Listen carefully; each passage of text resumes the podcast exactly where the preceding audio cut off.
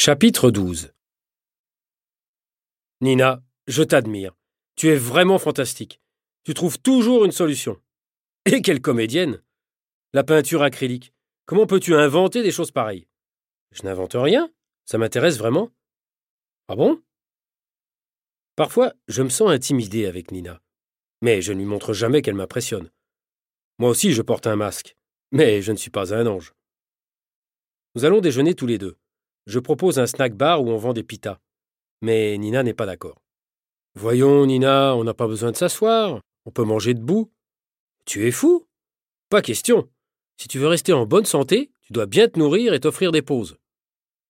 Nous entrons donc dans un café-restaurant où on nous sert des sandwichs qui sont d'authentiques œuvres d'art, avec du fromage de chèvre, des raisins secs chauffés légèrement, des salades de toutes les couleurs.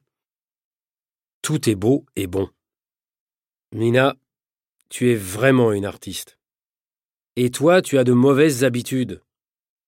Tu es sûr que ça te convient d'être célibataire? Moi, je suis sûr que tu as besoin d'une femme à tes côtés. Moi? Jamais. Je suis célibataire et je ne veux pas changer de vie. J'aime la liberté. Tu comprends, Nina? Après tout, tu as raison. Tu fais ce que tu veux.